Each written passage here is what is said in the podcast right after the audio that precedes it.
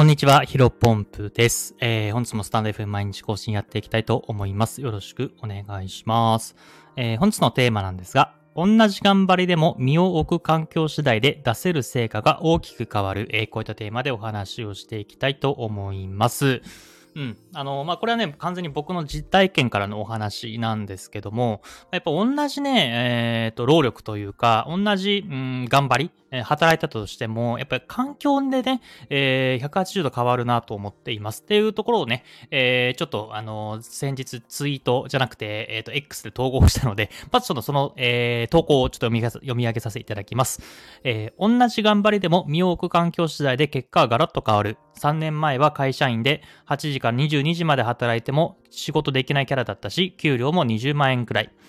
今も1日12時間以上働いてるけど、周りからの評価も報酬も全く違う。自分が輝けるポジションを探すのが、やりがいや幸せをつかむために最も大切なこと。えー、こういった投稿ですね。まあ、今日伝えたいことはこれなんですけども ちょ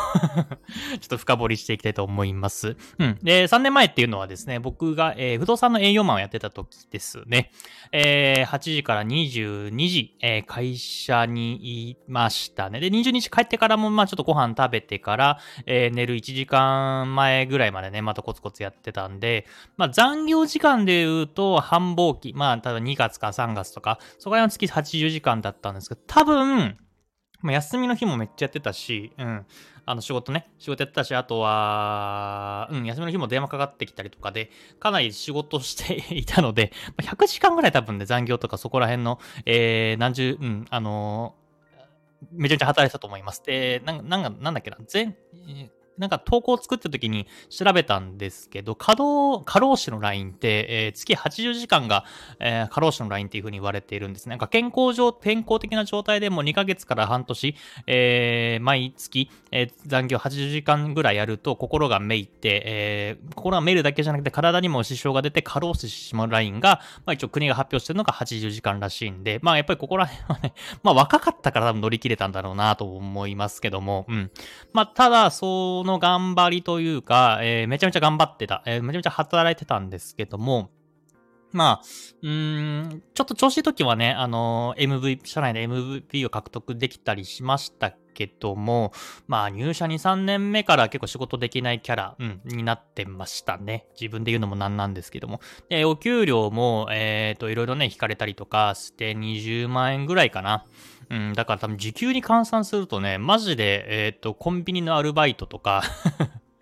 うん、全然低いと思います。むしろ大学生僕コンビニアルバイト3年間ぐらいしてたんですけども、絶対それよりも低いと思いますね。低いし、それよりも低いし、えきついし、うん。あの、本当に全てを投げ打って、えー、働いてましたけども、まあ、マジで給与が低かったなと思います。で、えー、今はどうかというと、えー、1日ね、まあ、同じぐらい働いてると思いますね。12時間ぐらい、うん、全然働いてると思いますが、えーと、まあ、最近ね、ちょっとフリーランスというか、あの、レベリューシェアの案件をね、出していただいているので、ちょっと報酬は減ってますけども、まあ、去年とかだったら、えー、月60万とか、まあ、アベレ、月60万以上アベレージで、アベレージでしたね。調子いいと70万ぐらいいったりとかしてたんですけども、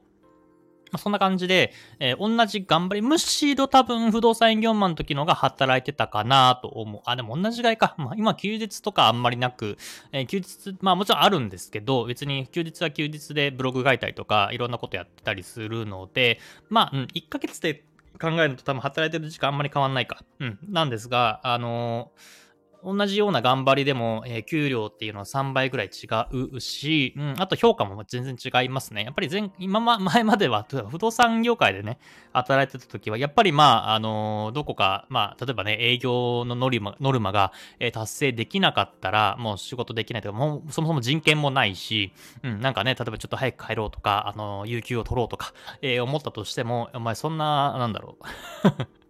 あの、売り上げ立ってないのに休めるのかみたいな。まあ、直接は言われないですよ、さすがにね。さすがにそんなことは直接言われないですけども、まあ、雰囲気だったりとか、うん、まあ、ちょっと遠回しにそんなこと言われたりとか、えー、してましたが、まあ、今は、あのー、まあ、いろんなところでね、えー、少しばかり、え成果出させていただいておりますので、まあ、うんと、まあ、いろんなところで、あの、これどうなのかなとか、アドバイスを求められたりとか、うん、あ単純に、あの、仕事できるキャラというか、まあ、フリーランスとしてね、やっぱ今生きていられるっていうのは、それなりに、えー、クライアントさんにも評価させて、評価していただいているのかなというふうには僕自身思っているので、この辺は全然違うのかなと思っています。まあ、なので、えっ、ー、と、この放送を聞いているあなた、うん、あのー、もしね、ちょっと、めちゃめちゃ働いてるし、めちゃめちゃ頑張ってるけども、なかなか結果も出ないし、なんか評価も上がらないっていうんだったら、まあ、環境がね、えー、いけない、まあ、環境があんまり良くないっていう可能性は十分にあり得ると思います。うん。で、まあ、こんな話をすると、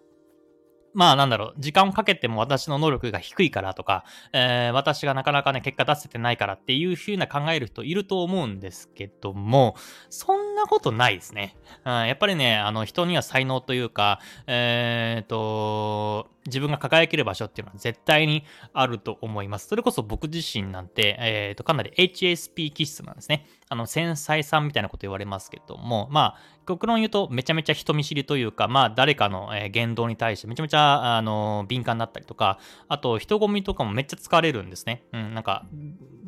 あのー、人混み、えー、ごめんなさい。人混みがめちゃめちゃ疲れたりとか、あと営業もそもそもマジでマジで向いてないと思います。あの、HSP なんで、あのー、なんか初めましてじゃないですか、基本的に営業って。で、それでね、関係お客さんと構築していって、お客さんのライフライズ聞いて、まあ、それはまあ確かに好きっちゃ好きだったんですけども、えーと、中にはね、まあ、うん、あまり、えーと、こちらのね、対応も、あの、決蹴散らすというか、うん、言葉はあんま良くないですね。あのー、まあ、ちょっと変な冒険をね、言われたりとかする場合もあったんですけども、やっぱそれね、結構メンタルが得られるんですね。だからまあ、あの、HSP の方はね、結構ね、あのー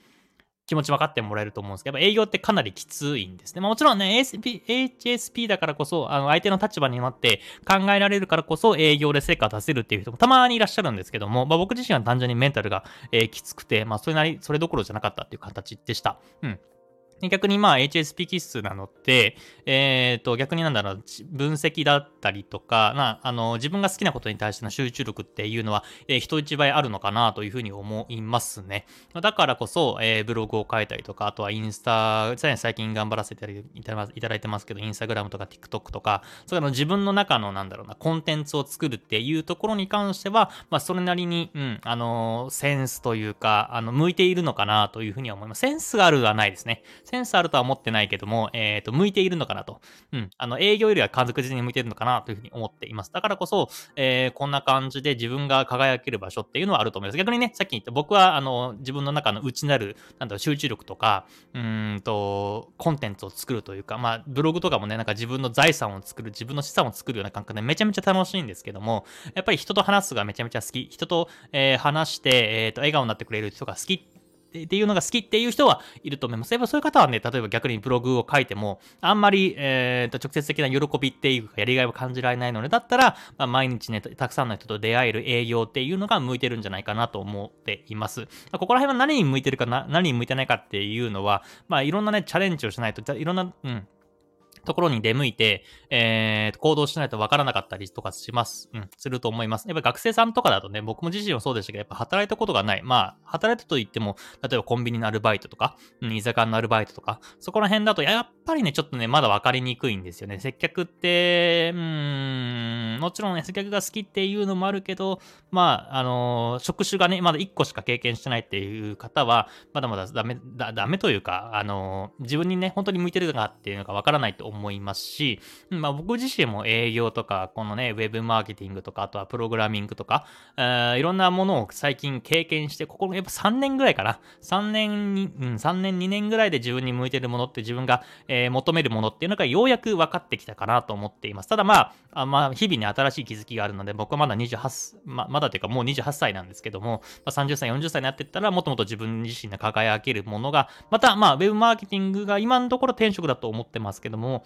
まあ、全然違う、え、可能性もあったりとかします、すると思いますので、まあ、この辺は、うんまあ、自分が輝けるところ、まあ、やりがいとか幸せをつかむためには、えー、自分が輝けるポジションを探し続けるのが一番大切なんじゃないかなというふうに、えー、改めて思ったので、えー、今回話をさせていただきました。ぜひね、あの、この放送を聞いてる方で、まあ、なんだ、自分自身の中で、えー、向いてなかったりとか、なかなか思うような結果が出なかった時につい、だったら、まあ、あの、頑張る場所、頑張る、うん、人頑張るベクトルっていうのを、えー変えてみるのいかがだ、いかがでしょうかというお話でございました。ちょっと最後か、カミカミでしたけども、えー本日の話は以上です。また明日からお盆だと思いますけども、一緒にコツコツ頑張っていきましょう。お疲れ様です。失礼します。